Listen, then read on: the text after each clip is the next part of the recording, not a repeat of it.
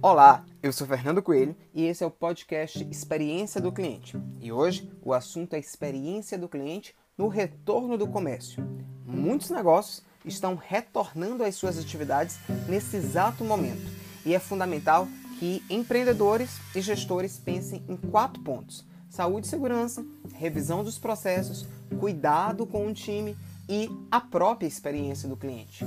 As marcas têm nas mãos agora uma possibilidade incrível de melhorar o sentimento dos clientes e os negócios do mundo por meio da experiência que é entregue nos processos e interação com o consumidor. Fernando, o que, você pode me dar de dica? Então vamos lá. Começando, capacite a sua linha de frente.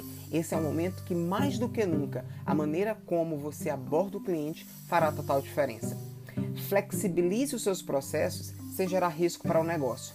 Pare um pouco e analise como você pode flexibilizar o processo, pensando, por exemplo, em novos formatos de atendimento, pagamento, rotas de atendimento. Isso é essencial. Invista em diálogo, esteja ainda mais aberto para que o seu cliente possa conversar com você, esteja mais disponível para ouvi-lo nesse momento. Isso terá um valor emocional enorme gerando aprendizagens positivas e percepção sobre a marca nesse retorno das atividades. E eu acho que uma dica que é fundamental para qualquer negócio e qualquer marca é surpreenda sempre.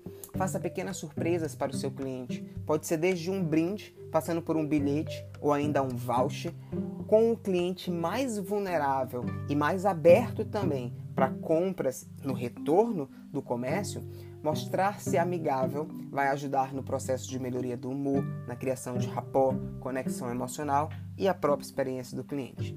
Essas são as minhas dicas de hoje e eu espero que você tenha um excelente retorno do seu negócio. Até o próximo podcast Experiência do Cliente, comigo, Fernando Coelho.